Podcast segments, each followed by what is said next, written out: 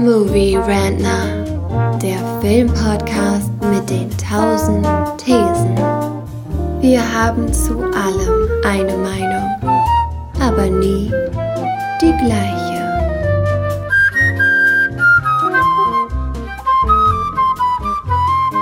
Frührentner. Das Format, in dem wir über aktuelle Filme, Serien und Streaming-Events reden. Und was gibt es gerade für ein spannenderes Streaming-Event als die finale Staffel von Better Call Saul? Heute lief die neunte Episode der sechsten Staffel. Man muss dazu wissen, die Staffel hat in der Mitte einen Season Break gemacht, eine kleine Pause, eine Verschnaufpause. Und dann ging es weiter mit Staffel 6, Folge 8 und heute dann eben Staffel 6, Folge 9. Und wir werden diese beiden Folgen, also sprich 8 und 9 der sechsten Staffel heute besprechen. Wer unsere Meinung zur ersten Hälfte der sechsten Staffel hören möchte, dem sei das entsprechende Video der Frührentner empfohlen. Gibt's auf YouTube, Spotify und wo immer ihr Podcasts hört. Okay, so, ich habe meinen Better Call Saul Becher hier vor mir stehen und trinke bei 32 Grad heißen Kaffee. Er hat vor sich den Best Lawyer in the World Becher stehen, schätze ich einfach mal. Oder Best Podcaster in the World, ich weiß es nicht. Kann er uns jetzt selber erzählen. Bei mir ist der Thomas. Hallo Thomas. Hi. Und natürlich kann ich ohne meinen Anwalt dazu keine Auskunft geben. Das war genau die richtige Antwort. I can neither deny nor confirm these claims. Jo, Better Call Saul. Ähm, wir haben gesagt, wir steigen sehr, sehr schnell in den Spoiler-Teil ein weil man ohne, ähm, ja, ohne Spoiler einfach gar nicht darüber reden kann. Aber wir können ja vielleicht jetzt im freien Teil schon mal sagen, ob wir den Leuten empfehlen würden, diese Serie zu gucken oder nicht. Und wenn ja, warum? Oder wenn nein, warum nicht? Was würdest du in den Leuten, die das hier hören, ohne die Serie gesehen zu haben, mit auf den Weg geben?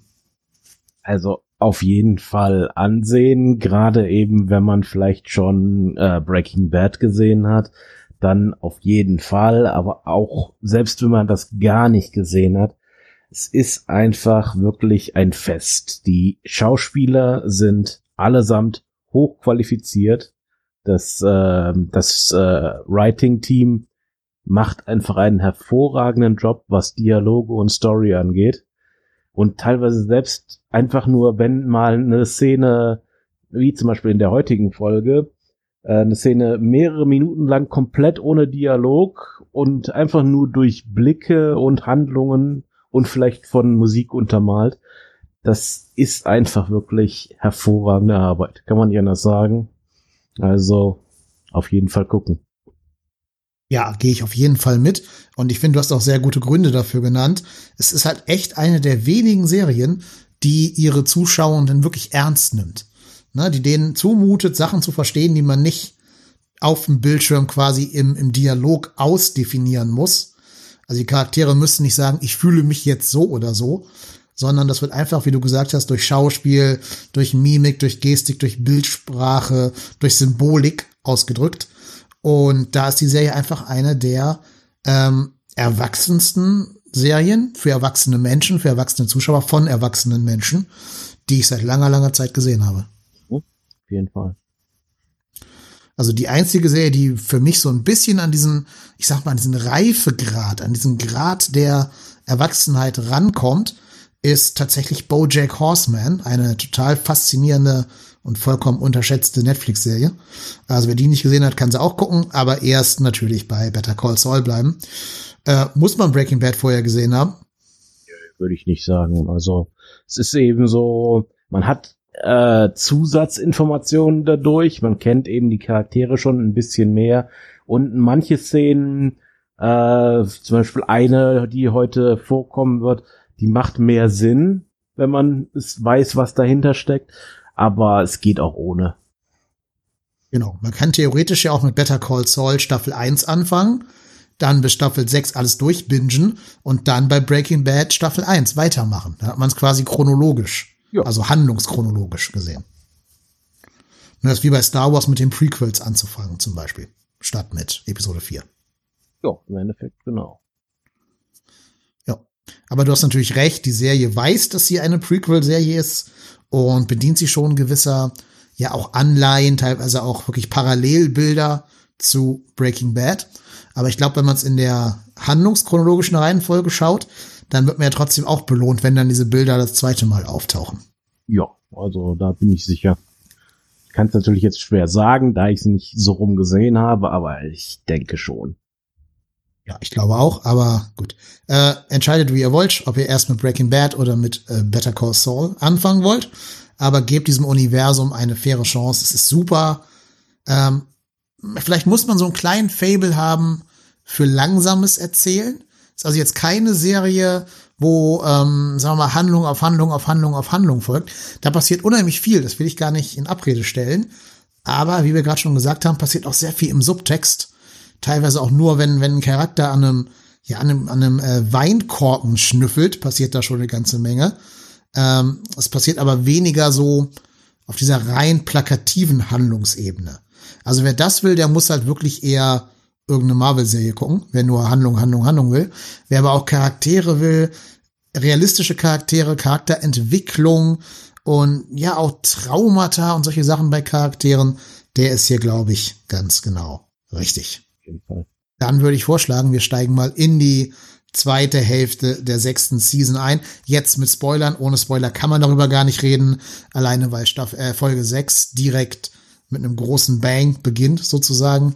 Ähm, also insofern müssen wir jetzt die Spoilerwarnung raushauen. Also an dieser Stelle jetzt bitte einmal die Alarmglocke entspielen, liebe Regie.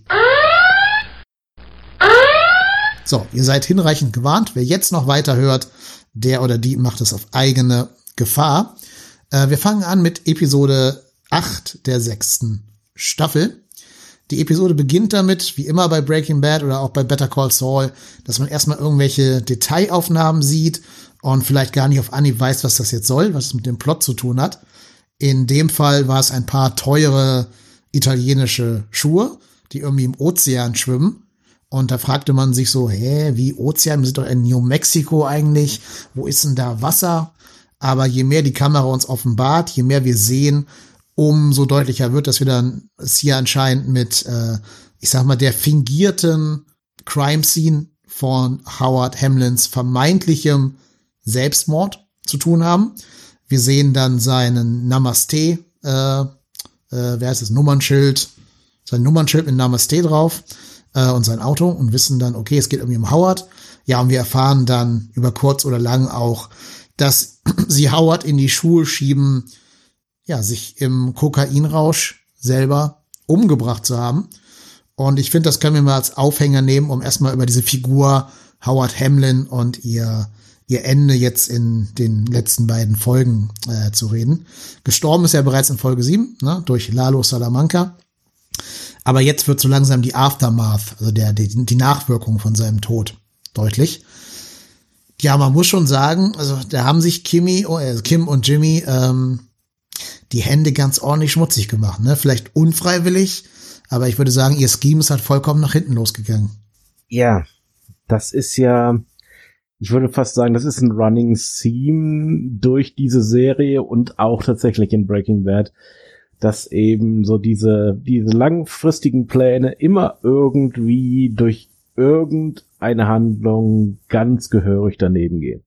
Äh, und hier haben wir es wahrscheinlich als, ja, eine der drastischsten Varianten, in dem dann eben tatsächlich jetzt das eigentlich, das eigentliche Opfer des Schemes dann eben, ja, durch fremde Hand wirklich umgebracht wird. Genau. Und natürlich eben durch Lalo. Und ne, du kennst ja diese Charakterzeichnungen, äh, lawful, lawful, neutral und so weiter und so fort. Und da ist natürlich Lalo das Chaos-Element. Ja. Und du kannst halt keine Pläne machen, wenn so ein Chaos-Player noch auf dem Brett ist, sozusagen. Das ist so, wie wenn du versuchst, in Gotham City irgendwie ein Long-Running-Scheme aufzubauen und dann taucht der Joker auf. Mhm. Dann kannst du deine ganzen Pläne alle in die Tonne kloppen. Ja, in der Tat musste ich gerade auch an Dark Knight denken. Ja. Wobei da ja sogar witzigerweise der Joker, der mit den elaborierten Plänen ist, äh, und nicht die anderen Figuren tatsächlich. Das hat ja der. Egal, führt es ein bisschen weit weg. Ich wollte nur gerade sagen, dass mich da Nolan so ein bisschen verloren hat. Aber egal. Ähm, wir kommen zurück zu Lalo und den Salamancas und so weiter. Ja, das Bittere ist ja, wie gemein dieser Tod von Howard ist. Der ist ja nicht einfach nur erschossen worden, ähm, sondern dem wird er jetzt angedichtet, dass er diese, diese Kokainsucht, die ja rein aus Sauls und Kimmys äh, Fantasie entstammt, dass er die wirklich gehabt habe und sich halt im, ähm, ja, im, im, ähm, im Kokainrausch umgebracht habe. Also da, da wird ja nicht nur der Charakter an sich umgebracht, da wird ja noch seine ganze, seine ganze Reputation, sein ganzer Nachruf, sein ganzer guter Name, für den er jahrelang gearbeitet hat, das wird ja hier alles in den Dreck gezogen. Also ich, ich finde, Howard Hamlin ist einer der Charaktere in, dem ganzen Breaking Bad Universum, dem so mit am übelsten mitgespielt wird in Relation zu dem, was der sich selber an Schuld aufgeladen hat. Also wie wenig Schuld. Ja, stimmt. Also er hat's da wirklich, also Mord inklusive Rufmord, also ganz übel. Man ja. hat es ja irgendwie so ein bisschen erwartet, weil der Charakter eben von Anfang an ja so auf der Gegenseite gestanden hat und eben auch zusammen mit äh, Jimmys Bruder. Das war eben niemals etwas, das wahrscheinlich glücklich enden wird, aber dass es so hart ist, puh. Ja. Wobei in unserer echten Welt, also jetzt mit unseren Maßstäben gemessen, wenn wir ignorieren, dass unsere Sympathien halt bei Saul und Kimmy liegen, hat ja Howard nichts Schlimmes getan. Also natürlich sollte man Slipping Jimmy weit, weit weg davon halten, Jura zu praktizieren in der echten Welt. Mhm. Äh, und das hat er versucht im, im Auftrage von Chuck, ne, von Jimmys Bruder. Äh, das kann man ihm ja gar nicht vorwerfen, dass er diesen, diesen Windbeutel Jimmy McGill aus der Jura fernhält. Ja, stimmt. Das, ja, es ist eben wirklich das äh, im Endeffekt er ist eben in die Antagonistenrolle gekommen, aber das macht ihn eben nicht zum, ja, zu einem Bösen, um es mit einfachen Worten zu sagen. Ne, also im Gegensatz jetzt zu den, zu Leuten wie Lalo oder sowas, ist Howard zwar ein Antagonist, aber trotz allem kein schlechter Mensch. Und dementsprechend. Genau. Antagonist in, insofern ist das halt den Zielen unseres Protagonisten im Wege steht. Genau. Genau ja, vielleicht so ein bisschen zu vergleichen äh, mit Hank Schrader vielleicht aus Breaking Bad, der ja auch kein Böser war, aber halt eben Walter im Weg stand und deswegen irgendwann gehen musste. Ja. So, ähm, Lalo hat ihn also erschossen und ja, das kann ich schon mal wegnehmen, wir sind ja im Spoiler-Segment. Es ist ja nicht nur, dass sein Ruf ruiniert wurde und sein ganzes Nachleben ruiniert wurde. Der arme Typ muss auch die Ewigkeit in einem unmarkierten Grab unterhalb eines Messlabors verbringen, neben dem Typen, der ihn erschossen hat. Ja. Das ist wirklich hart. Ja, und damit hört ihr aber auch schon, äh, Lalo Salamanca findet in dieser Folge auch sein Ende. Ähm, wie gesagt, wir reden ja hier Spoiler-lastig, also es ist ja kein Problem, das zu sagen. Er schickt eigentlich Jimmy hinaus, um, ja, wie er sagt, einen, einen Buchhaltertypen äh, zu erschießen. Damit ist natürlich Gus Fring gemeint. Jimmy, ja, vermeintlich schafft es Jimmy, ihn zu überreden, dass äh, Kim geschickt wird und nicht er selber. Das macht Jimmy natürlich deshalb, weil er hofft, dass Kimmy dann flieht und eventuell die Polizei ruft, aber auf jeden Fall, dass Kimmy erstmal, Kim erstmal in Sicherheit ist. Kim, nicht Kimmy, in Sicherheit ist. Ähm, und ja, ein Stück weit ist es ja ein Opfer, was Jimmy da bringt für Kim, weil wenn Kim nicht in einer Stunde wiederkommt, sagt Lalo, dass er Jimmy erschießen würde. Und das glauben die Figuren zu dem Zeitpunkt noch. Und da sieht man aber auch, was ich so toll finde in dieser Serie. Ich habe so gedacht, na, dass sich Lalo jetzt von Jimmy da bequatschen lässt, finde ich ein bisschen schwach. Am Anfang habe ich das gedacht. Erst als die Serie oder die Folge dann weiter voranläuft und man merkt, dass es Lalo vollkommen egal ist, wer da an der Tür klingelt, weil er ganz andere Pläne hat, erst dann macht das plötzlich, was man vorher schwach fand, Sinn und wird dadurch nochmal ganz besonders stark. Und das finde ich eben genau dieses clevere Writing, was wir beiden vorhin erwähnt haben, dass du da halt so Pläne in Plänen hast und du als Zuschauer da selber gar nicht so ganz hinterblickst am Anfang. Und wenn du denkst, es wäre schlechtes Writing, ist es in Wahrheit großartiges Writing. Ja, also auf jeden Fall. Das war ein ganz großer Moment da. Und es geht ja auch so weiter, ne? Also ja. du denkst ja dann, naja, als ob Gast selber die Tür aufmachen würde. Der ist doch vollkommen paranoid. Der wird doch im Leben nicht die Tür da persönlich aufmachen und sich erschießen lassen an der Tür. Und schon gar nicht von jemandem, den er kennt. Also zumindest Mike kennt ja Kim. Und genauso kommt's ja auch. Ne? Ähm, natürlich ist Gus wieder einen Schritt weiter als der normale Durchschnittsmensch. Und Mike schnappt sich Kim noch bevor sie da irgendwie Blödsinn machen kann. Und wir lernen später auch, dass gar nicht Gus selber an der Tür stand, sondern eher so Saddam Hussein mäßig oder auch Lalo Salamanca mäßig ein Body-Double engagiert hat, einen Discount Gus Fring. Ja. Wobei das Witzige ist ja, ähm, dass später in, auf der Zeitlinie in Breaking Bad Walter ja genau das gleiche machen wird. Und da ist tatsächlich kein Double da. Du meinst, er geht zur Tür und äh, wird dann von, von Mike angerufen. Genau, genau. Er besorgt sich eine mhm. Waffe und will dann zu Hause erschießen, aber wird dann eben kurz vorher von äh, Mike gestoppt. Aber eben nicht, äh, also das Ganze ist nicht irgendwie gesichert. Also. Ja, aber ich glaube, das hat aber auch Folge 9 dann gezeigt, ähm, die waren im Ausnahmezustand wegen Lalo. Hm. Also das, was der da macht an Sicherheit, ist nicht sein, sein Standard. Sicherheitsappeal. Der trägt ja auch nie kugelsichere Weste in Breaking ja. Bad. Das macht er, glaube ich, nur, weil er weiß, dass Lalo halt nicht tot ist, sondern im Gegenteil on the loose und äh, auf, auf Rachetour. Deswegen hat er, glaube ich, diese ganzen Maßnahmen gemacht. Wahrscheinlich schon, ja. Ähm, Finde ich auch gut. Also das sieht man ja auch in der, in der Folge 9. Da, wo Lalo endgültig tot ist, traut er sich jetzt zum ersten Mal sein Leben wieder zu leben. Er geht ja dann in diese Weinbar, ich will jetzt noch nicht vorweggreifen, aber ähm, da sehen wir, dass er halt diese Sicherheitsmaßnahmen dann so ein bisschen, bisschen runterfährt, weil er alleine in die Bar geht. Ja. Und das Schöne ist, als äh, Kim dann von Gustavo und seinen Leuten geschnappt wird und ihm erzählt, dass Jimmy es vermeintlich geschafft habe, Lalo zu bezirzen, dass äh, er Kimmy, Kim statt Jimmy schickt, äh, wird Gus sofort hellhörig und weiß sofort, dass Lalo irgendwelche anderen Pläne verfolgt. Und ihm ist dann sofort klar, dass es nicht um sein Leben ging, dass sein Leben nie das Ziel war, sondern es um ein anderes Ziel gehen muss. Und so fällt sein Verdacht dann ganz schnell auf das Mess Lab unter der, der Heißstampfreinigung. Und deswegen rast er dahin. Warum fährt er eigentlich selber dahin? Das habe ich nicht ganz verstanden ich gehe mal davon aus, dass er einfach sonst ähm, niemand Vertrauenswürdigen hatte, weil Mike äh, nimmt ja seine Leute mit, um äh, Jimmy äh, zu Jimmys Wohnung zu fahren. Deswegen war wahrscheinlich dann eher der Einzige noch. Oder was eben bei Gus auch manchmal sehr gut sein kann, er wollte eben, wenn er Lalo trifft, sicher gehen, dass er wirklich stirbt und das mit eigenen Augen sehen. Da hat Gas ja durchaus einiges in diese Richtung. Also er, er mag es ja, wenn Leute, wichtige Leute auf seinen Befehl hinsterben, dann möchte er das ja auch sehen. Ja, das stimmt. Vor allem, weil Lalo ja schon mindestens einen Fake-Out-Death hatte, also einen Fake-Tod hatte. Und da kann man ja bei dem Typen nie sicher sein. Selbst die Dental Records, die Zahnaufzeichnungen sind bei ihm ja kein Kriterium, dass der Mann wirklich tot ist. Ja, das ist richtig. Und er nimmt ja auch vier oder so, ich glaube vier Henchmen mit, also vier Handlanger, die aber leider, leider keine Hürde für Lalo darstellen.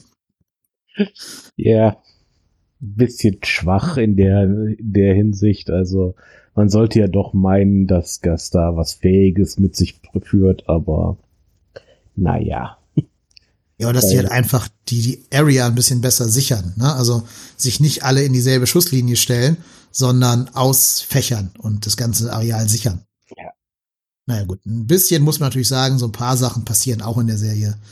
Damit sie halt passieren, also manchmal muss man vielleicht über so kleinere Sachen hinweg gucken, um für die, um zu den großen Momenten zu kommen.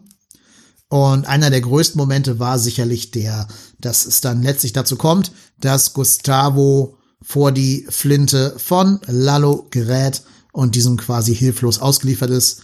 Mike ist nirgendwo in sich, der ist ja bei, bei Sauls Apartment. Äh, die anderen vier sind umgebracht worden und Gustavo weiß, ja, ich muss mir jetzt selber helfen oder ich bin Gemüse. Und das Faszinierende an der Serie finde ich, wir wissen ja, dass Gas überleben muss. Das ist ja gar keine Frage. Also ähm, einer von beiden hat auf jeden Fall ein Schutzschild über sich plotwise, das ist so. trotzdem schafft die Serie das, Spannung zu erzeugen. Das war schon bei, bei Nacho Vaga so, als der gestorben ist. Da waren ja auch nur Charaktere im Bild, die später noch in Breaking Bad auftauchen werden und Nacho. Das heißt, wir wussten, äh, wer sterben wird. Aber trotzdem schafft die Serie das einfach unheimlich dichte, spannende und extrem, ja, äh, verdichtete Szenen zu entwickeln, wo du als Zuschauer wirklich auf dem, auf der Kante deines Sofas sitzt und den Blick gar nicht abwenden willst, um nichts zu verpassen. Ja, vor allem, man will ja dann in diesem Moment dann auch sehen, wie es Gas schafft, sich da rauszuwinden. Das ist so, weil man weiß ja, dass er extrem fähig ist, man weiß, dass er extrem intelligent ist, aber was man eben so von ihm nicht weiß, ist, dass er irgendwelche kämpferischen Fähigkeiten oder dergleichen besitzt, dass er sich jetzt gewaltsam da rausholen könnte. Und das ist ja eigentlich dann wesentlich interessanter, wenn er es durch seine Intelligenz schaffen muss. Genau, das ist ja so ein bisschen der, der Unique Selling Point von Gus. Der ist halt nicht wie diese Salamanca-Zwillinge oder wie vielleicht Trader, so ein, so ein physischer Charakter, sondern jemand, der das alles immer lösen muss, indem er seinen Gegnern ein bis drei Schritte voraus ist. So ein bisschen der Littlefinger von Breaking Bad, nur mit einem besseren Tod. Ja, und so kommt's, wie es kommen muss. Natürlich war Gus auch auf das vorbereitet. Der hat überall Waffen versteckt, haben wir auch in einer der vorherigen Folgen gesehen, dass er an anderen Stellen Waffen deponiert hat. Und so hat er eben auch eine in diesem Underground-Labor äh, versteckt und schafft es dann, ja, mit so ein bisschen Akrobatik, sage ich jetzt mal, wo man dann schon weiß, dass es ein Stuntman war und nicht der, der wahrscheinlich irgendwie 60-jährige Schauspieler inzwischen, äh, so eine Hechtrolle zu machen und sich eine Waffe zu holen.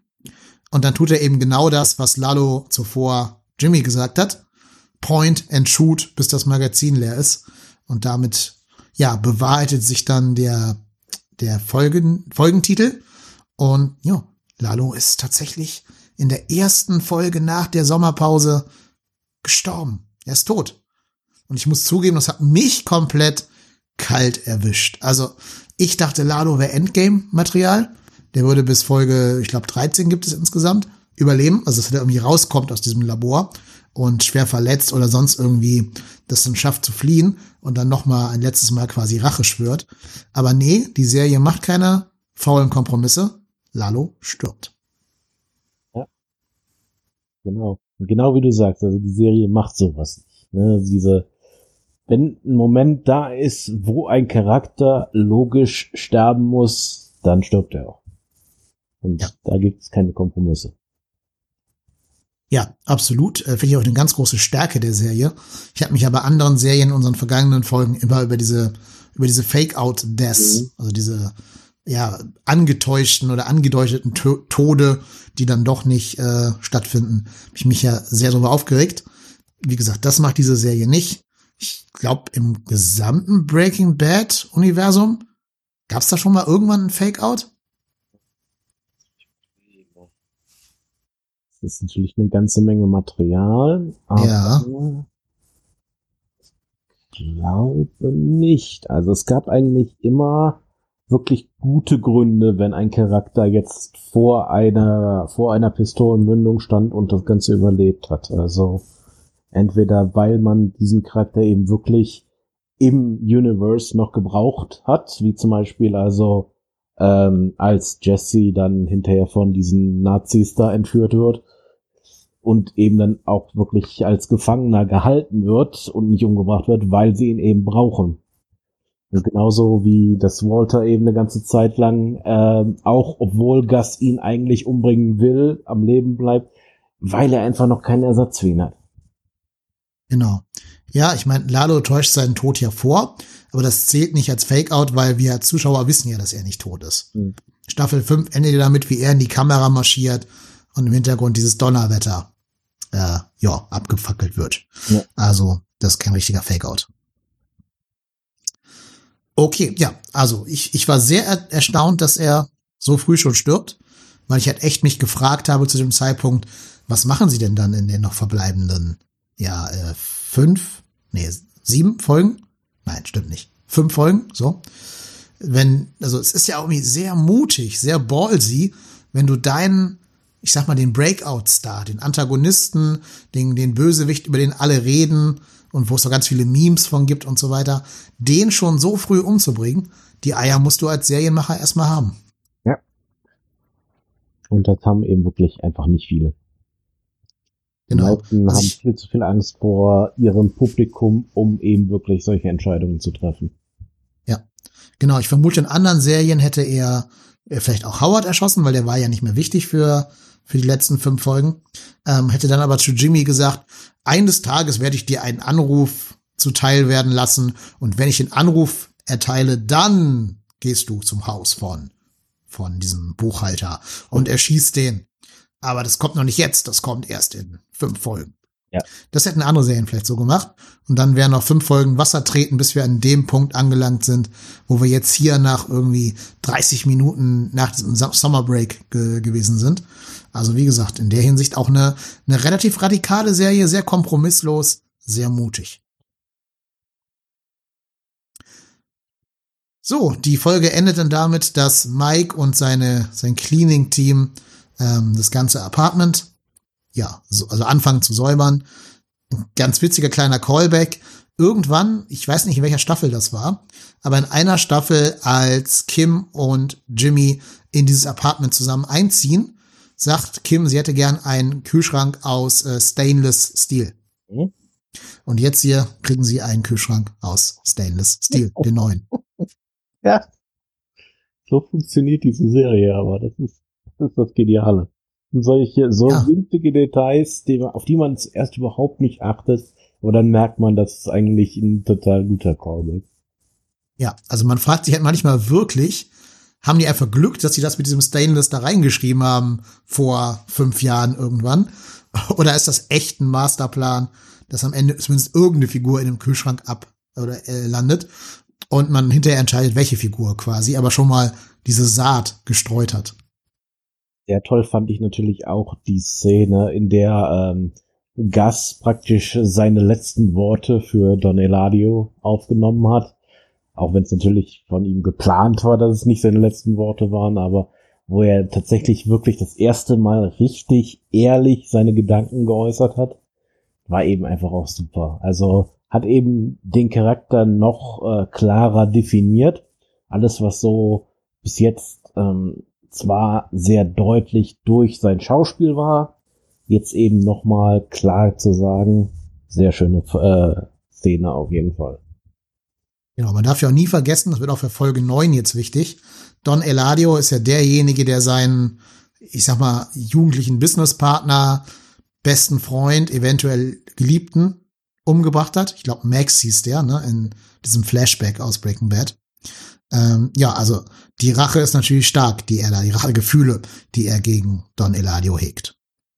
Im Endeffekt sein Antrieb über die gesamte, äh, im Prinzip über beide Serien. Also diese Rachegedanken, dieser Racheplan, das steckt ja im Endeffekt sogar hinter seinem ganzen Messgeschäft. Das ist ja im Endeffekt, zumindest bis zu einem gewissen Punkt, ist das ja sogar das Wichtigere. Die Rache sowohl an Eladio und an Hector, das scheint eben so ziemlich alles äh, zu überschatten. Letztlich wird das ja auch dann zum, zum Downfall von Gus Fring führen, dass ihn halt seine Rache davon abbringt, äh, seine Vorsicht weiter beizubehalten. Das war jetzt ein kleiner Spoiler für Breaking Bad. Face Off.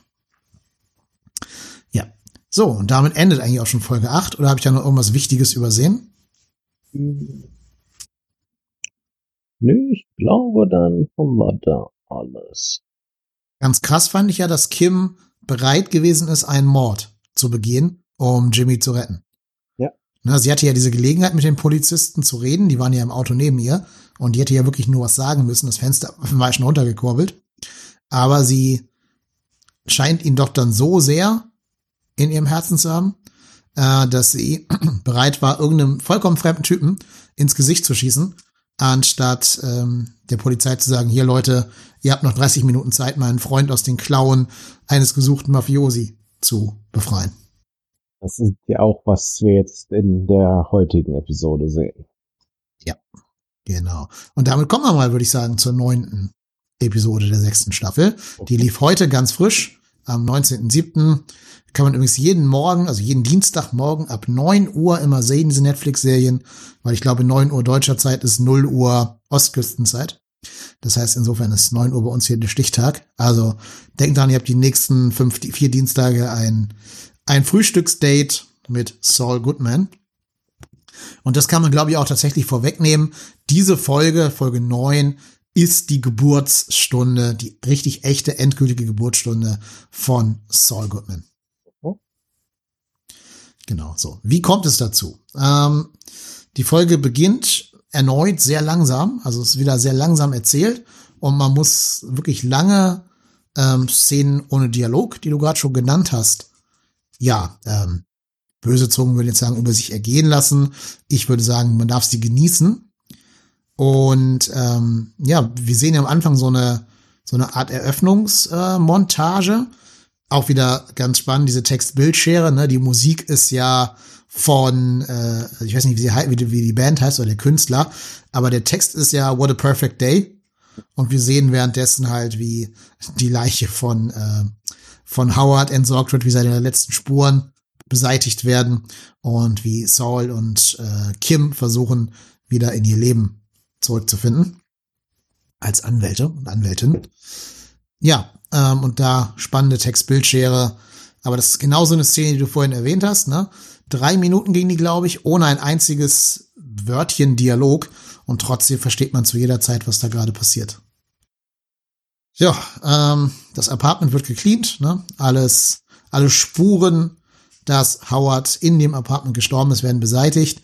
Wir erfahren dann später aus Dialogen, dass Kimmy, Kim und Jimmy ähm, der Polizei was vorgelogen haben und die anscheinend ganz überzeugt haben davon, dass Howard bei denen war, irgendwie so Drogen, äh, so ein Drogenrausch gewesen sein muss und äh, da irgendwie Blödsinn geredet hat, irgendwie so keinen Sinn gemacht hat und dann weggefahren sei. Und ja, wir ähm, erfahren ja später, dass seine Selbstmord fingiert wird. Aber ich frage mich, es gibt doch eigentlich in so amerikanischen Wohnblocks immer so, so ja, neugierige Nachbar und Nachbarinnen, Irgendwer hat doch vielleicht gesehen, dass das Auto von Howard die ganze Nacht vor der Tür stand, oder?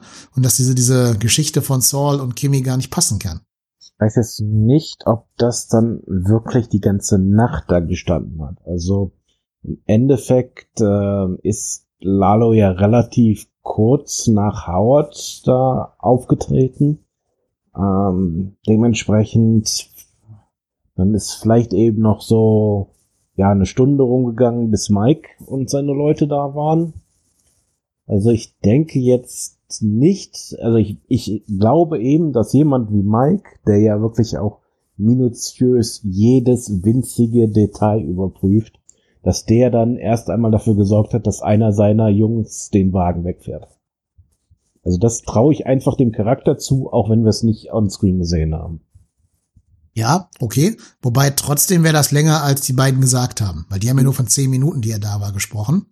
Selbst wenn es Minimum eine Stunde war, kann das ja irgendein Nachbar gesehen haben, dass dieses auffällige Namaste-Auto da in dieser Gegend stand. Hm? Ja, okay, das kann durchaus sein. Ja.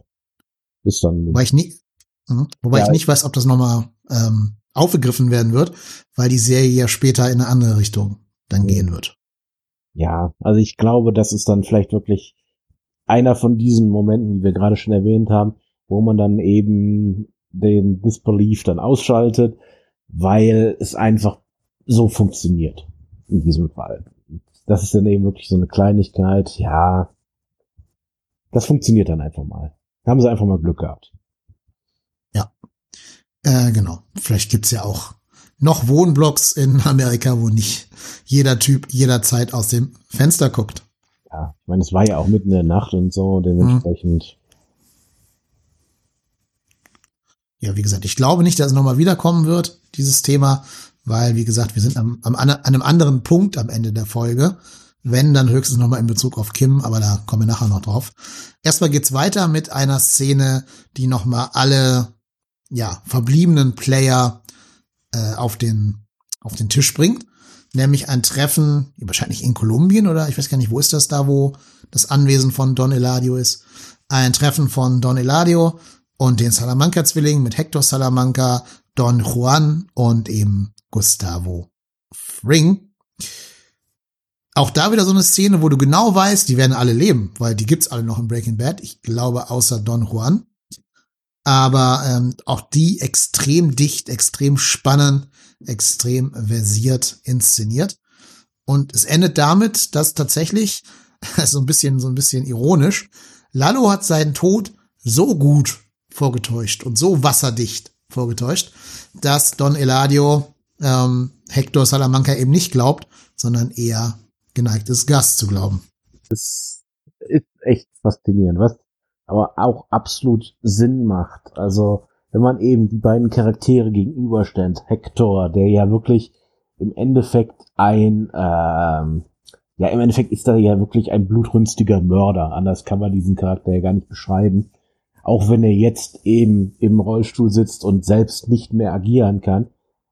Es ist jemand, ich glaube, den Eladio auch selber nicht wirklich gemocht hat.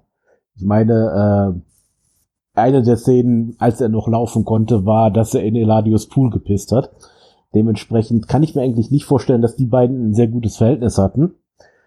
Dementsprechend würde ich dann eben auch dem Businessman Gus eher trauen, weil der einfach vernünftiger auftritt. Ja, und vielleicht kommt auch hinzu, dass man Gus gar nicht zwingend zutrauen würde, Lalo zu töten. Mhm. In dem direkten Zweikampf so. Ähm, und allein dadurch, glaube ich, kriegt Gus' Version noch mehr Plausibilität, weil der ja so ein, ich sag mal, eher schmächtiges Kerlchen ist ähm, und eben nicht so dieser typische Mafiosi-Mörder. Also dem glaubt man halt eher, wenn er sagt, nö, habe ich nichts mit zu tun, als wenn das so ein Salamanca-Zwilling jetzt sagen würde. Das stimmt. Also, die Salamanca sind eben jetzt nicht gerade für, ja, ihren, ihre Intelligenz und ihre Gelassenheit bekannt. Dementsprechend macht das eben alles Sinn. Also. Als Eladio würde ich auch nicht anders denken. Mhm, ganz genau. Und vor allen Dingen eine Frage wurde gar nicht gestellt. Wenn Lalo am Leben ist, wo ist er denn dann jetzt? Ja. Ne? Hector, dann zeig ihn mir doch. Ruf ihn an, sag ihm, er soll kommen und dann sehe ich ja, dass er noch lebt. Aber wo ist er denn? Und die Frage hätte ja Hector nicht beantworten können. Ja, genau. Das ist ja auch das, das Brillante an diesem Writing einfach, ne, tatsächlich.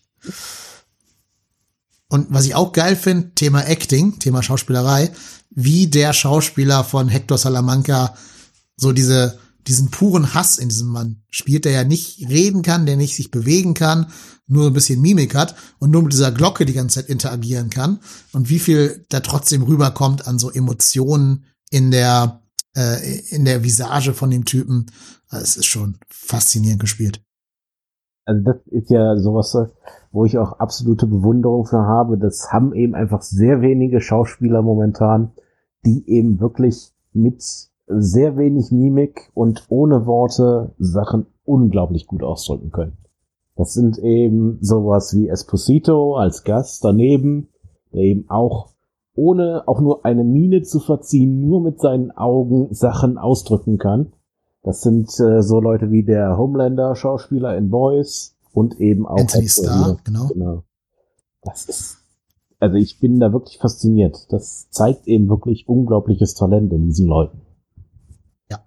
Und auch das Talent der Showrunner oder der Regisseure der einzelnen Folgen, dass sie diese Skills auch rauskitzeln können. Ja. Kann ja auch nicht jeder. Ne? Gibt ja auch Leute, die arbeiten mit sehr guten Schauspielern und kriegen aus denen keine gute Performance raus.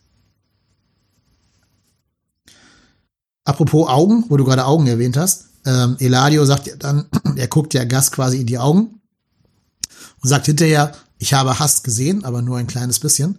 Und genau in der Sekunde, wo er ihm in die Augen schaut, spiegelt sich das Feuer in der Brille von Gas. Es war also auch tatsächlich wieder Bildsprachen symbolisch äh, eine großartige Folge. Es zeigt eben auch, wie schlau Gas ist, dass er eben nicht überzeugt, also dass er praktisch seinen tiefen Hass nicht komplett unterdrückt, sondern weil er weiß, dass Eladio klar ist, dass er ihn hassen muss, auf einen, mhm. bis zu einem gewissen Grad, eben weil er Max hat umbringen lassen, dass er ihn ein bisschen sehen lässt, aber eben nicht wirklich die Abgründe. Das ist einfach genial. Ja, gehe ich total mit. Ganz genau. Und die Szene endet damit, dass ähm, Don Eladio quasi ein bisschen Frieden äh, ausruft, also nicht ein bisschen, sondern Frieden ausruft und äh, die, die Reviere aufteilt. Ne, Im Nordrevier Gas und im, äh, im Südrevier die Salamancas oder andersrum, ich weiß gar nicht ganz genau, ist aber auch nicht weiter wichtig. Und nur noch Don Juan Bolsa über Gas steht. Und jetzt musst du mir helfen, weil mein Gedächtnis lässt mich im Stich. Ist das im Breaking Bad noch der Fall, dass der über ihm steht? Ähm, lass mich überlegen. Ja, doch, doch. Der kommt vor. Oder ist das in Better Call? Ich meine, es gibt doch einen, einen Charakter, der in Breaking Bad stirbt, weil Gus ihm irgendwie die Behörden auf den Hals setzt. Der ja, ja, also ich Bolz meine, das wäre Bolzer, oder? Bolzer ist der, der von den mexikanischen Federales genau, erschossen wird. Genau. Ja. Also denke ich schon, dass das noch dazugehört. Also das ist, aber mir scheint eben immer Bolster so ein ziemlicher Hands-off-Typ zu sein. Also der scheint Gast eigentlich so ziemlich alles tun zu lassen, was er will, solange er dann eben nicht selber Probleme mit Eladio kriegt. Und dementsprechend ist er Gast wahrscheinlich auch nicht sonderlich im Weg. Aber ja, denkbar. Also er ist ja jetzt eher unrepräsent in, in Breaking Bad. Ich meine auch, der kämpft fast nur in, in Flashbacks vor in Breaking Bad. Richtig. Er ist ja, glaube ich, ist er der Typ, der ähm, Max und Gus mit Eladio zusammenbringt? War er das? Das kann ich hm. Hm. Weiß ich nicht mehr. Keine Ahnung. Hm. Ja, ja äh, müssen wir recherchieren. Weiß ich nicht. Ja, nicht weiter wichtig. Jo, so nachdem das aus dem Weg geräumt ist, ähm, geht's dann weiter mit einer Szene, die nochmal so ein bisschen Gas gewidmet ist. Er ähm, kehrt nach Hause zurück und man sieht dann eben, dass dieses Gewicht von seinen Schultern weggehoben wurde. Er macht symbolisch die Fenster auf, weil er jetzt nicht mehr befürchten muss, dass er von irgendeinem Salamanca weggesnipert wird. Ähm, lässt das Licht wieder in die Wohnung rein, fühlt sich so ein bisschen freier, atmet einmal quasi tief durch spricht noch mal kurz mit Mike in seinem Keller und möchte, dass dann bald wieder die Produktion beginnt und der Bau an diesem Labor da fortgesetzt wird. Und dann sehen wir eine Szene, ich glaube, in so einer Szene haben wir Gas noch nie gesehen. Die finde ich aber super, obwohl sie, sie ist lang und sie hat so gesehen nichts mit dem, mit den Hauptfiguren zu tun, aber trotzdem ist sie berechtigterweise in dieser Folge. Wir sehen nämlich, wie Gas in so eine Art Weinbar geht, um, ja, anscheinend um zu feiern, dass er halt über Lalo und das Kartell triumphiert hat, ähm, sich da irgendwie einen teuren Wein holt und dann tritt ein ihm bereits bekannter Sommelier, also so ein Weinkellner, auf den Plan. Und man merkt halt wieder am Acting, aber auch an der Art, wie es gedreht ist und so. Das sind jetzt nicht nur Freunde, die beiden, sondern die haben durchaus, ich sag mal, romantische Gefühle füreinander. Zumindest so Attraktion zueinander, Attraction zueinander. Also fühlen sich angezogen voneinander. Und es gäbe ja auch eine Gelegenheit quasi, wo Gas mit ihm, nach Hause gehen könnte, sag ich jetzt einfach mal. Mhm. Die reden ja über diese teure Weinflasche und dann sagt ja der Kellner, ja, lass mich wissen, wenn du mal eine Special Occasion findest, um die aufzumachen. Da fehlt jetzt nicht mehr viel, um den Deal zuzumachen sozusagen. Aber in letzter Sekunde entscheidet Gast sich anders. Er erlaubt sich nicht sein persönliches Glück. Er, ja, ich glaube sogar, das hat auch wieder mit diesem Rachemotiv zu tun. Das ist so ein bisschen das, was später Nachos Vater Mike sagen wird. Ihr Gangster seid alle die gleichen. Für euch geht's nie um Gerechtigkeit, für euch geht's immer nur um Rache. Und ich glaube, er ist, also äh, Gast ist noch nicht so weit, sich selber ein irgendwie glückliches Privatleben zuzugestehen, solange er noch nicht Max gerecht hat und damit auch nicht diesen Tod von Max überwunden hat. Stimmt denke eben, also ich denke noch nicht einmal ein glückliches Privatleben. Ich glaube einfach, jemand wie Gas hat kein Privatleben. Also ich sehe ihn einfach nie in irgendeiner Situation, wo er tatsächlich eben einfach normale Entspannungsdinge tut, die ein normaler Mensch tun würde. Das macht einfach bei ihm keinen Sinn. Er ist entweder ist er in seinen Restaurants am Arbeiten oder er arbeitet an seinem Nebengeschäft, aber er macht nie irgendwas Freizeitmäßiges. Und deswegen passt eben natürlich auch ein möglicher Boyfriend da einfach nicht mit rein. Genau, weil er auch wüsste, er würde diesen Boyfriend in die Welt des Kartells irgendwann zwangsläufig hineinziehen. Ja. Also vielleicht ist das auch so ein Stück, auch so ein Schutzmechanismus, nicht nur von dieser anderen Person, sondern er selber bleibt ja auch unerpressbarer, wenn er keine persönlichen Affiliationen hat.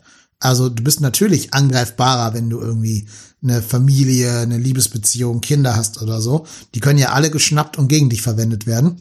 Passiert ja auch öfter mal in diesem Breaking Bad Universum. Ähm, also insofern kann das auch ein Stück weit Selbstschutz sein. Da werden, glaube ich, ganz, ganz komplexe Gedanken ablaufen. Aber was ich auch finde, und zu deinem Punkt nochmal, er geht ja auch allein in diese Weinbar. Ne? Also jeder andere Mensch, der irgendwie gerade im Tod von der Schippe gesprungen ist, selbst wenn er jetzt nicht erzählen will, was passiert ist, würde der ja trotzdem vielleicht so drei, vier Freunde anrufen, mit denen irgendwie einen schönen Wein trinken gehen und einfach nur eine schöne Zeit haben. Aber du siehst der Gast immer nur, wenn er privat ist, alleine. Der wohnt allein in diesem riesengroßen Haus. Und wenn du mit irgendwelchen anderen Figuren siehst, sind das immer nur Figuren aus seinem Arbeitsumfeld, also entweder aus dem Chicken-Restaurant oder von dieser Mafia, von dieser Mafia-Bande da. Aber der hat ja nie irgendwelche Privatfreunde oder so. Und das ist ja auch ein Kontrast zu diesem Riesen-Event später, wo die ganzen Lawyer zusammenkommen, um, um Howard Hamlin zu gedanken, äh, gedenken, wo halt tausende Menschen auf einem auf einem Fleck sind und die alle irgendwie von Howard bewegt worden sind. Und Gus ist halt dieser Forever Alone Typ. Also selbst, es gibt ja später dann die Szene, wo er Walter zum Essen einlädt und mhm. dann eben auch selber kocht. Selbst das ist ja ganz klar kalkuliert. Das ist ja jetzt nicht wirklich, dass er ernsthaft jetzt ein freundliches Essen mit diesem Mann teilen möchte, sondern es geht um das Geschäft da. Das ist eben, passt einfach wunderbar in diesen Charakter und du hast eben vollkommen recht. Also es ist eben wirklich, dieser Charakter wird auf ewig auch allein sein. Also ja. Selbst wenn er am Ende gewonnen hätte, wäre das nicht anders. Ja, auch teilweise selbst gewählt, glaube ich schon, dass es nicht nur Verzweiflung ist. Der hätte ja das, zumindest oder die soziale Fassade, um sich da problemlos eine Familie ähm, ja quasi noch, noch nehmen zu können, als ehrlicher Businessman und Held der äh, Community, der ja später dann wird. Na, sehr angesehener, respektabler Bürger, verdient gutes Geld, trägt gute Anzüge. Also der würde schon, wenn er wollte, äh, ja, einen Partner finden dann. Aber ich glaube, er will das einfach nicht. Ist ja, also ist ja ein attraktiver Typ so, ne? Aber ich glaube, der, der will das nicht, der lässt das selber nicht zu. Für den geht's wirklich nur ums Business und auch nur um, wahrscheinlich wirklich um diese Rache für den Tod von Max, der, wie du gesagt hast, alles ausgelöst hat. Ja, ja so eine gute Szene.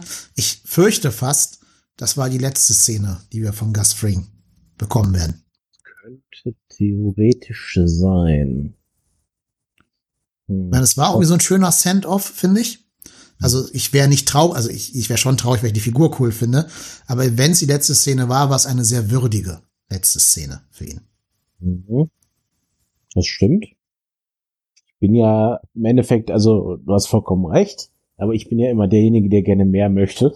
Dementsprechend, ja, du hast recht, ich würde das als Endszene akzeptieren, aber wenn er jetzt neu noch mehr auftritt, habe ich auch nichts dagegen. Also, Klar, nur, was soll der Plot technisch noch machen nach dem Ende von der heutigen Folge?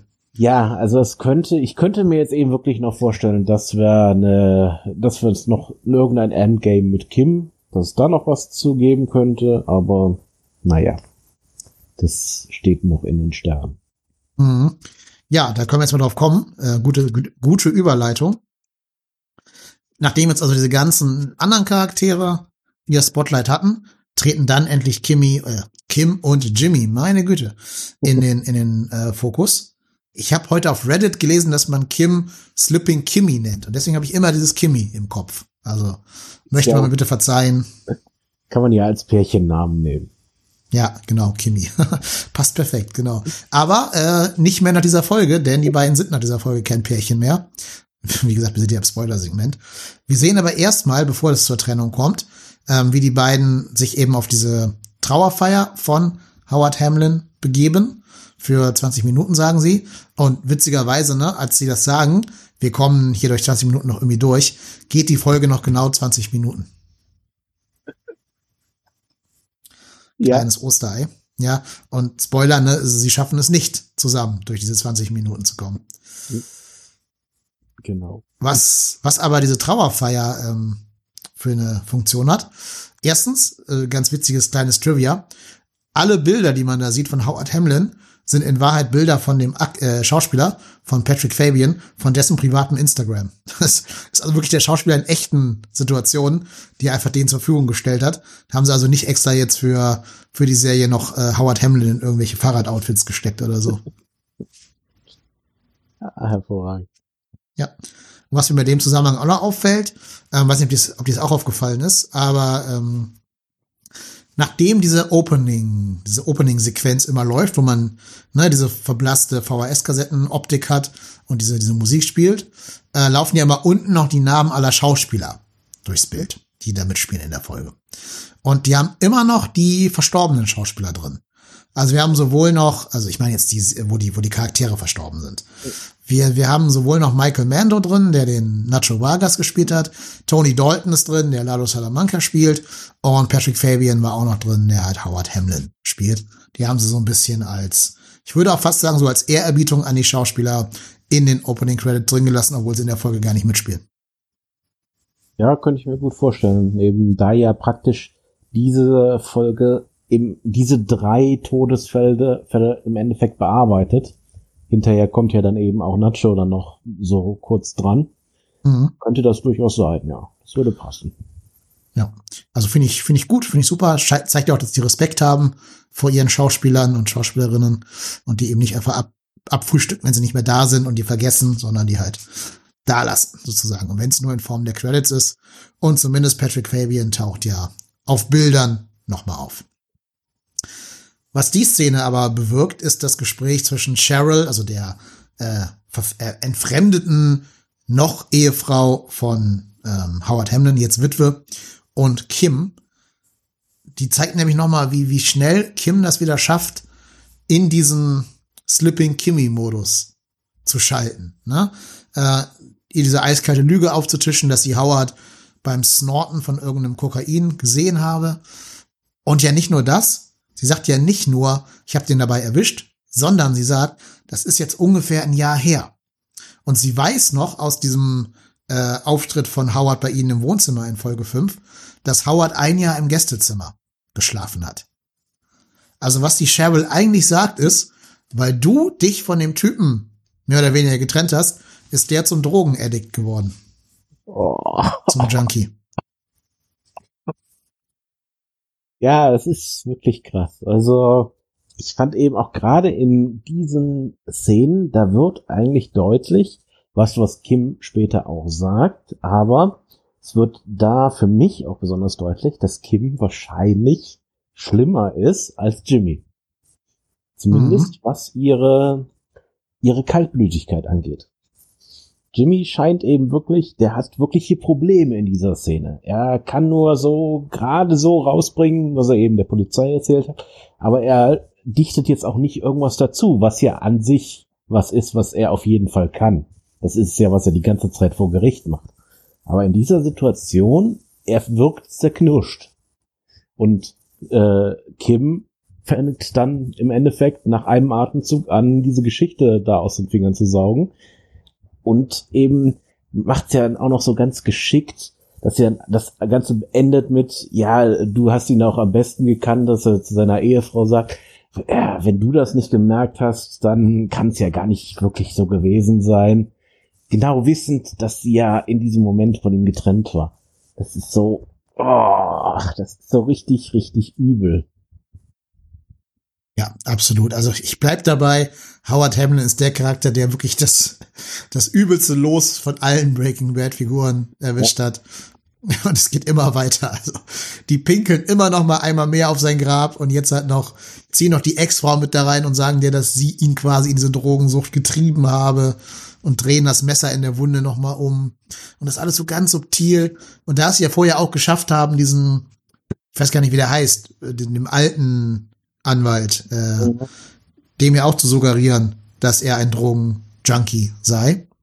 Ähm, dadurch wird es ja noch mal plausibler, weil der dann ja auch so reagiert, dass klar ist, dass er da irgendwie mehr weiß, als er jetzt gegenüber Cheryl zugeben will. Äh, ja, und damit ist, glaube ich, der, der Fall so wasserdicht auch aus den Augen von Cheryl, dass sie akzeptiert, dass ihr Mann ein Drogenjunkie am Ende war, obwohl es halt überhaupt nicht stimmt. Genau. Und vor allen Dingen, das, das Schlimme ist ja dann eben tatsächlich auch, dass, wie du ja schon am Anfang gesagt hast, im Endeffekt sein gesamter Nachlass ist zerstört. Soweit sogar, dass die Firma sich jetzt umbenennt. Dass sie nicht mehr Hamlin, Hamlin, McGill heißt, sondern, was war das, Brookers Lawyers oder Brooker so? Brothers, glaube ich, ne? Damit sie eben bloß nicht mehr diesen Namen Hamlin da drin haben. Ist, ja. Boah. Ja, und auch, auch Charles McGill, also der Bruder von Jimmy, ist ja unter so ein bisschen dubiosen Umständen gestorben aus Sicht der Öffentlichkeit. Also war ja auch ein Selbstmord, was die Öffentlichkeit so weiß oder, ja. oder glaubt. Ähm, das ist ja schon zwei von, von drei Leuten da im Namen, die irgendwie ein bisschen, ein bisschen dubios abgetreten sind. Ähm, und das ist halt jeweils immer, immer Jimmys Verdienst oder, oder seine Finger waren mit im Spiel. Und wie er diese Firma, ohne es zu wollen, eigentlich im Alleingang quasi ruiniert hat, die sich jetzt auch noch kleiner setzen müssen. Also das heißt für mich auch, dass da die Klienten abgesprungen sind wegen Howards schlechter Publicity. Ja. Deswegen, glaube ich, setzen die sich ja kleiner. Ähm, zumindest scheint mir das im Subtext vorhanden zu sein. Also es ist, es ist so krass. Also, klar, es, es passt halt irgendwie auch. Ne? Es ist ja die Firma seines Bruders, in die er immer rein wollte, Jimmy, das aber nie geschafft hat oder nie in diese elitären Kreise hineingelassen zu werden. Also es, es würde mich gar nicht wundern, wenn er irgendein Scheme gebastelt hat, um ihn mit Absicht zu ruinieren, diese Firma. Hat er aber noch nicht mal und hat die aber trotzdem klein gekriegt. Ja. So eben, ja, so eben vorbeigehen, ne? Ohne es wirklich zu ja. wollen und trotzdem ja. passiert's. Und natürlich auch ohne Rücksicht auf Verluste und unter Verlust von mindestens zwei Menschenleben. Ja. Ja, und das wird ja auch wieder konterkariert damit, dass wir ja später sehen, dass Jimmy ja sogar auf dem aufsteigenden Ast ist, als er dann diese Saul Goodman Persona endgültig annimmt. Wir sehen ja, in was für einem Haus der wohnt am Ende. Das haben wir schon in diesem einen äh, Flash Forward gesehen. Das heißt, er wird immer größer und Hamlin und Hamlin setzen sich kleiner. Ein sehr schöner Kontrast. Ja, auf jeden Fall. So die ganz späte Rache an, an Chuck, McGill, Chuck McGill. Ja. So, und dann kommt die Szene, die wahrscheinlich die einschneidendste in dieser ganzen Serie ist. Denn im, zurück im Apartment, ähm, also erstens, wir sehen, Kim raucht wieder draußen auf dem Balkon. Das hat sie zu Lalos Lebzeiten nie gemacht, weil sie Angst hatte, da auch weggesnipert zu werden, ähnlich wie Gustavo. Deswegen hat sie immer, wenn äh, Lalo noch lebte und sie wussten, dass er noch lebt, drin geraucht. Jetzt wieder auf dem Balkon, das erste Mal, weil sie jetzt keine Angst mehr haben muss für irgendwelchen Salamanca-Snipern. Auch da eine Parallele zu Gustavo, der wieder sein normales Leben leben kann. Aber sie sieht halt Jimmy kommen und Jimmy hat mitbekommen, was wir als Zuschauer auch schon wissen. Sie hat ihr, ja, auf Englisch heißt das Bar Exam, auf Deutsch die Anwaltszulassung wahrscheinlich, mhm. äh, zurückgegeben und wird nicht mehr als Anwältin praktizieren. Sie tritt aus dieser Anwaltswelt zurück. Und nicht nur das, sie offenbart Jimmy dann auch, ja, es ist Schluss, es ist vorbei. Wir beide bringen jeweils das Schlechteste ineinander zum Vorschein. Wir sind quasi wie so Kräfte, die negativ und negativ ergibt noch mehr negativ in dem Fall. Und wir sind in einer Abwärtsspirale und die können wir nur verlassen, indem wir, indem wir uns jetzt trennen. Ja, genau. Also ist ja eine sehr schöne Parallele dann gegenüber Gas, wie du schon sagtest. Sie sind beide jetzt in der Position, eigentlich etwas entspannter zu sein. Insofern wie Gas entspannt sein kann. Ich glaube, das Wort existiert für ihn gar nicht. Ähm, nur eben, sie ziehen andere Konsequenzen. Kim zieht jetzt aus dieser ganzen Sache eben wirklich die finale Konsequenz. So geht das Ganze nicht weiter. Ich muss mein Leben ändern ich kann nicht mehr als Anwalt praktizieren, weil ich an diesen Teilen, an diesen Sachen teilgenommen habe. Während für Gas im Endeffekt die Konsequenz ist, wir machen so weiter. Für Saul, meinst du, oder? Äh, nee, nee, ich meinte jetzt schon für Gas. Also. Ach so. Das war jetzt so die, die Parallele äh, zu Gas. Äh, Saul kommt noch anders. Das, äh, klar, für Saul geht's natürlich so weiter, das stimmt. Also, da ist dann vielleicht die Parallele Saul und Gas eher ähnlich, während die Parallele Gus und Kim eher unterschiedlich ist. Mhm. Weil das wollte ich nämlich auch sagen. Das sehen wir auch am Ende dann in diesem, in diesem Flash Forward oder diesem Zeitsprung. Im Endeffekt macht ja Saul genau das gleiche wie Gus. Ne? Er erlaubt sich jetzt kein Privatleben mehr und versteckt sich rein hinter dieser Business-Persona. Es geht sogar so weit, dass er sein Headset mit in die Dusche nimmt, damit er zu keiner Sekunde des Tages jemals wieder Jimmy McGillis, ja. sondern immer ab jetzt Saul Goodman. Denn das sehen wir jetzt auch, nachdem Kim ihn dann verlässt, ähm, gibt es einen Zeitsprung sozusagen in die Timeline von Breaking Bad hinein. Und da ist er jetzt full on Saul. Also wir, wir haben in dieser Folge quasi gesehen, wie Jimmy endgültig gestorben ist. Das dritte Opfer äh, neben neben äh, Lalo und Howard ist wahrscheinlich Jimmy McGill. Und da, wo einstmals Jimmy McGill war, ist jetzt nur noch Saul Goodman. Und natürlich eben auch ein schöner Verweis auf äh, die, seinen ersten Auftritt in Breaking Bad, wo er ja auch praktisch dann, glaube ich, denkt, dass äh, Jesse einer von seinen Public Masturbators war. Ja. so eine ganze Kartei von denen mittlerweile hat. Ja. Ich wundere mich halt, wo das Geld herkommt, wenn diese ganzen Lowlifes da immer bei ihm Anwalt sind. Aber gut, wenn man Kartellanwalt ist, dann geht das wahrscheinlich. Ja, ich glaube, also wenn ich das richtig verstanden habe vom System her, äh, wird er ja vom Staat bezahlt für äh, Public Defense. Hm. Nicht viel, aber zumindest einen gewissen am Betrag. Ja, ich glaube, die echte Kohle kommt schon eher durch die, die Nebengeschäfte rein. Ja, ja, klar. Der ist ja nicht umsonst der, der Anwalt für Walter White dann. Ja. Und das Ganze endet ja auch damit, dass er sich in seinen äh, Saul-Sessel setzt in die Kulisse seines Büros, wo im Hintergrund immer diese amerikanische Verfassung da auf diese Fototapete drauf gedruckt ist. Und er sagt ja dann ein Zitat. Und das Zitat ist genau das gleiche, was Chuck gesagt hat in dem Gerichtsprozess, in dem er dachte, jetzt habe er Jimmy am Wickel. Der Prozess in Staffel 4 war das, glaube ich, wo äh, Jimmy ihn mit diesem, diesem Abhörgerät da in die Falle gelockt hat.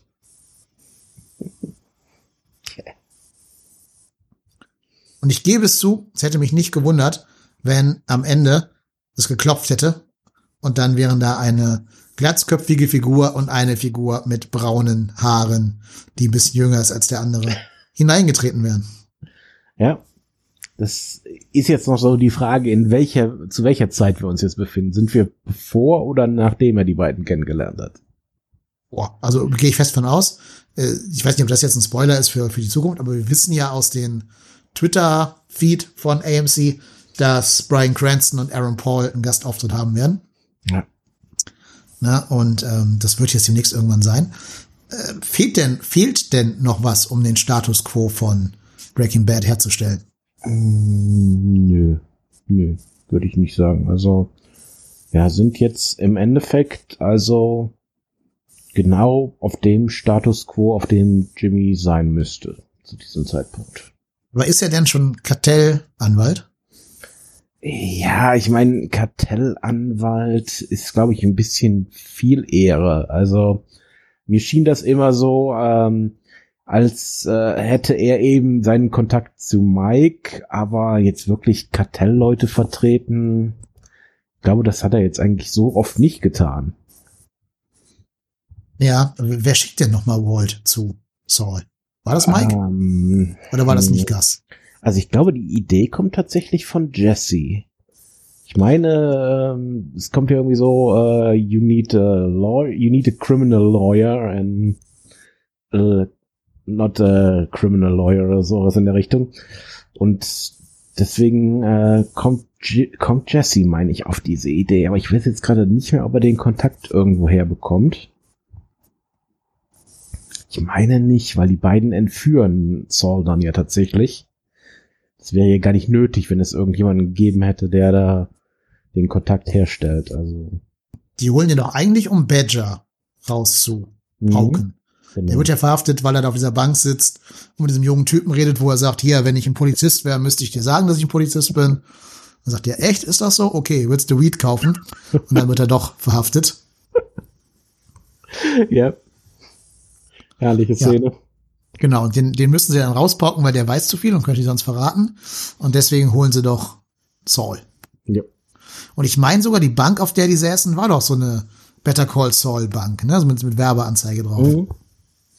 Ja, die stehen ja scheinbar da auch überall, also und auch die Flyer scheinen ja überall rumzufliegen, wenn man so Genau. die Titelszenen anbedenkt.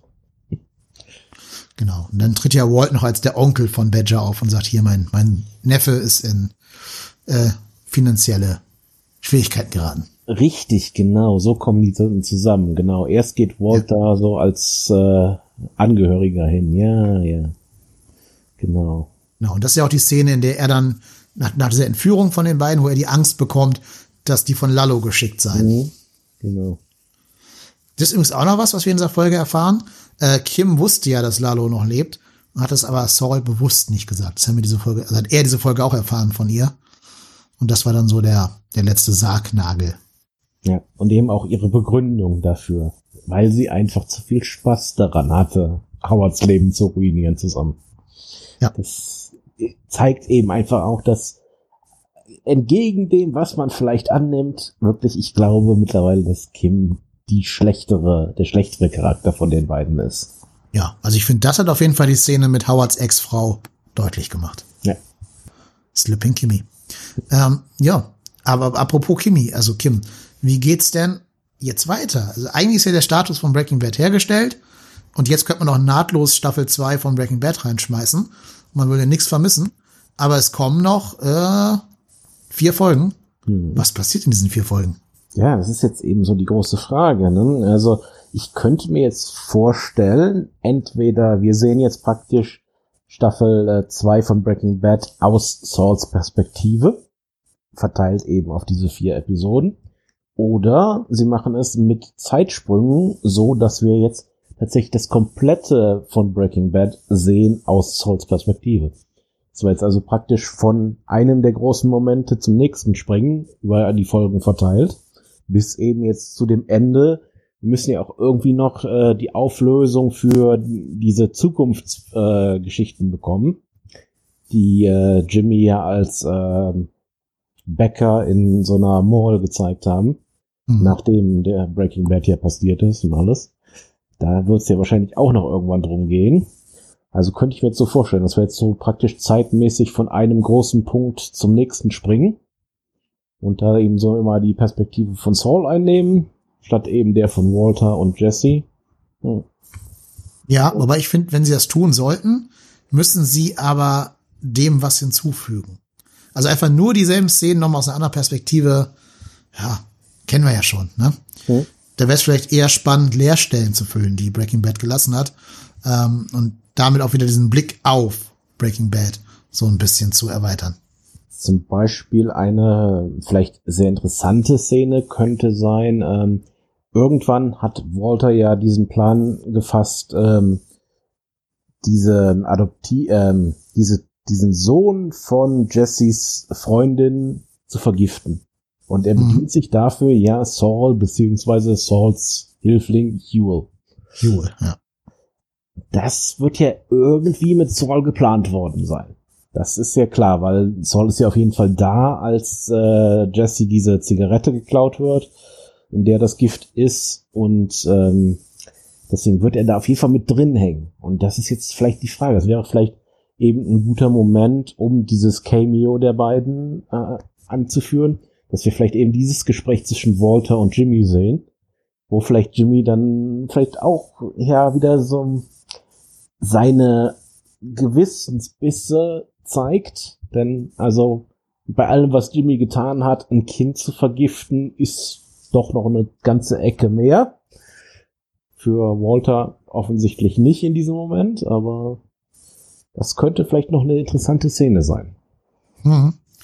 Und was man auch nicht vergessen darf, das ist eine ganz spannende Theorie, die ich auf YouTube gesehen habe. Ist also jetzt nicht auf meinem Mist äh, gewachsen. Aber du erinnerst dich ja an diesen Flash Forwards, hast du gerade gesagt, wo wir ihn in dieser Mall sehen. Da kommt doch dieser blonde Typ und erkennt ihn, vermeintlich. Ja. Ne? Dieser Blonde ist ja auch sein Taxifahrer in der Staffel davor und kommt dann in der in der Mall auf ihn zu und sagt, ey, ich komme aus Albuquerque, ich erkenne dich von den Parkbänken, Better Call Saul, du bist das doch. Und ist so ein bisschen sehr penetrant irgendwie. Mhm. Und Jimmy oder Saul kriegt dann ja so eine Art ja, Panikattacke, Herzinfarkt, whatever von diesem Typen. So. Aber jetzt hat ein schlauer YouTuber bemerkt, dass er, als er Taxifahrer ist in Folge drei, äh, Staffel drei, einen Duftbaum an seinem Rückspiegel hat. Mhm. Und dieser Duftbaum ist irgendwie so ein spezieller, also ist also nicht so ein Standardding, wie du an jeder Tanke kaufen kannst, sondern der ähm, hat irgendwie eine besondere Form oder eine besondere äh, Farbe oder sowas, ich weiß nicht genau. Und denselben Duftbaum sehen wir in einer der früheren Folgen oder Staffeln in einem Gerichtsprozess, wo ihn Kim Wexler als Beweisstück A in der Hand hält. Also vielleicht wurde dieser blonde Typ von Kim geschickt, um ihren ja, Ex-Mann, Ex-Freund, whatever zu finden. Ähm, und gar nicht vom Kartell oder von irgendwelchen böse gesonnenen Kräften, sondern von Kim. Ja, also ich meine, im Endeffekt, also wenn sie jetzt eben in diesen Folgen mehr auf die Zukunft eingehen wollen, klar, dann würde natürlich eine Wiedervereinigung von Jimmy und Kim auf jeden Fall Sinn machen. Die große Frage ist dann eben, in welcher Form das endet, ne? Ob Kim vielleicht jetzt dann wirklich nach all den Jahren vielleicht wieder auf Jimmys Seite wechseln möchte. Oder ob sie sich vielleicht überlegt hat, okay, äh, vielleicht kann ich meine Ehre als Anwalt zurückgewinnen, indem ich ihn jetzt vor Gericht stelle. Äh, sehr offen, was ich eben ja auch liebe, weil ich hasse es ja, wenn ich Sachen mir ganz klar äh, vorhersagen kann. Das ist ja immer ziemlich langweilig. Also ich habe echt keine Ahnung, wohin diese Serie Woche für Woche gehen wird.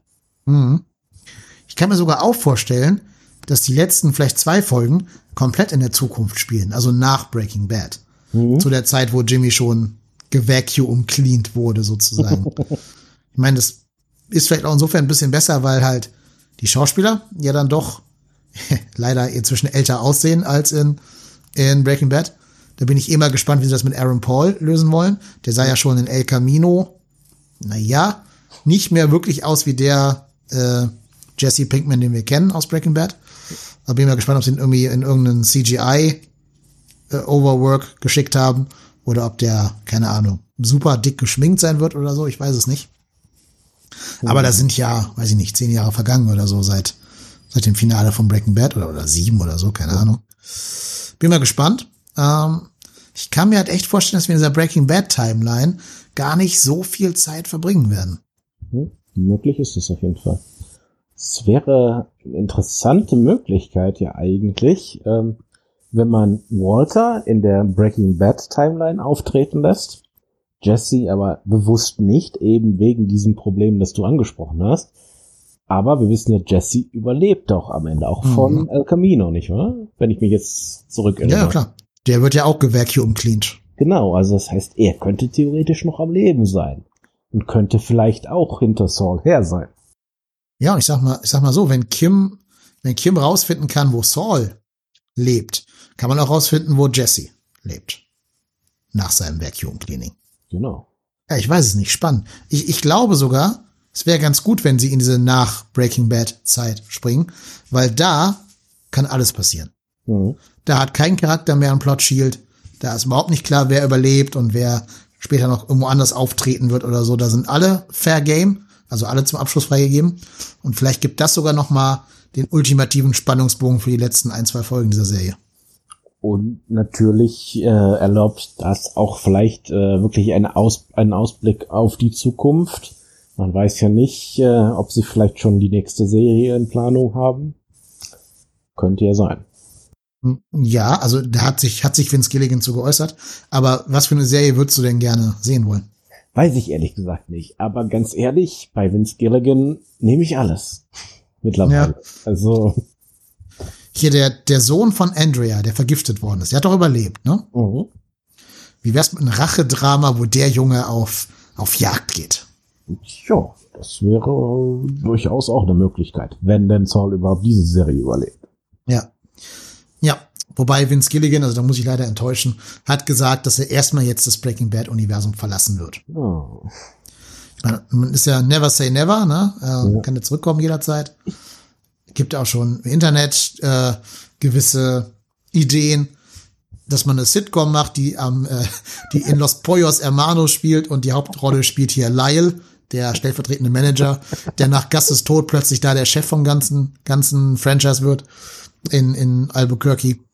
Ähm, oder Better Fuel Yule, fand ich auch super als Vorschlag.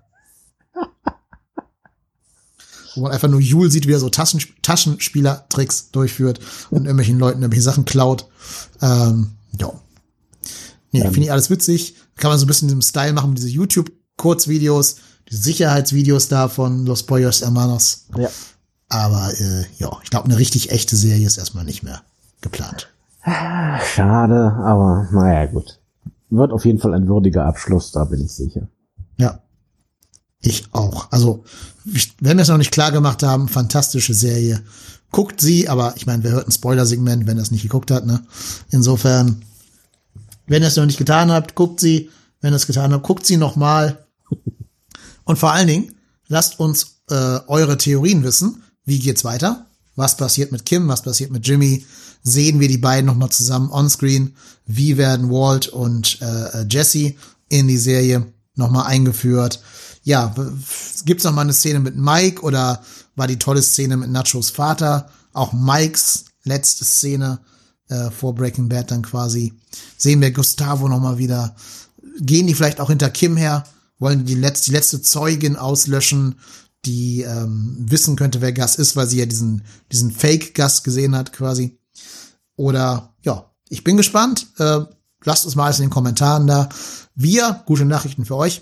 Wir werden jetzt jede Folge, jede Woche lang, fünf Wochen in Folge besprechen. Gibt eine Ausnahme, wenn ich einmal im Urlaub bin, dann müssen wir einmal dann eine Folge skippen. Dann machen wir dann zwei in einer, wieder wie jetzt heute auch. Aber bis dahin machen wir erstmal jede Woche eine Folgenbesprechung für euch ganz frisch, nachdem die Folge erschienen ist, in eurem Podcatcher auf Spotify und auf YouTube. Thomas, hast du noch irgendwas, was du unbedingt loswerden willst zu der Serie? Hm, ich denke, für, für die beiden Folgen bin ich erstmal durch.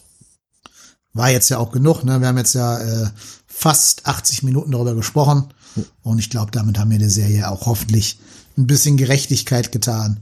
Und ja, wie gesagt, ne, lasst uns mal alles in den Kommentaren, was ihr anders seht als wir, wo ihr Theorien habt, wo ihr Ideen habt. Wir sind gespannt, wir lesen das alles und können das gerne auch hier nächste Folge in den Podcast aufnehmen und besprechen, was ihr uns da als Kommentare dalassen werdet. Insofern bleibt uns gewogen, schaltet nächste Woche wieder ein, wenn es weitergeht mit der Break, äh, mit der Better Call Saul Nachbesprechung. Ja, und ansonsten freuen wir uns immer über ein Like, über ein Abo, über einen Retreat oder äh, generell, wenn ihr das Video euren Freunden und Familienmitgliedern zeigt. Ihr könnt sie gerne auch, wie Lalo das tun würde, einen Stuhl fesseln und zwingen, alle unsere Videos zu gucken. Hauptsache, ihr generiert ein bisschen Nachwuchs für uns, weil wir müssen ja noch irgendwie die Weltherrschaft an uns reißen und das geht nur mit Views und Anhörerklicks. So, Thomas, danke, dass du da gewesen bist. Bis nächste Woche. Ja, immer wieder gerne. Genau. Und wie gesagt, nächste Woche hören wir uns wieder. Bis dahin, bleibt uns gewogen. Tschüss. Ciao. Movie Rantner, der Filmpodcast mit den tausend Thesen. Wir haben zu allem eine Meinung, aber nie die gleiche.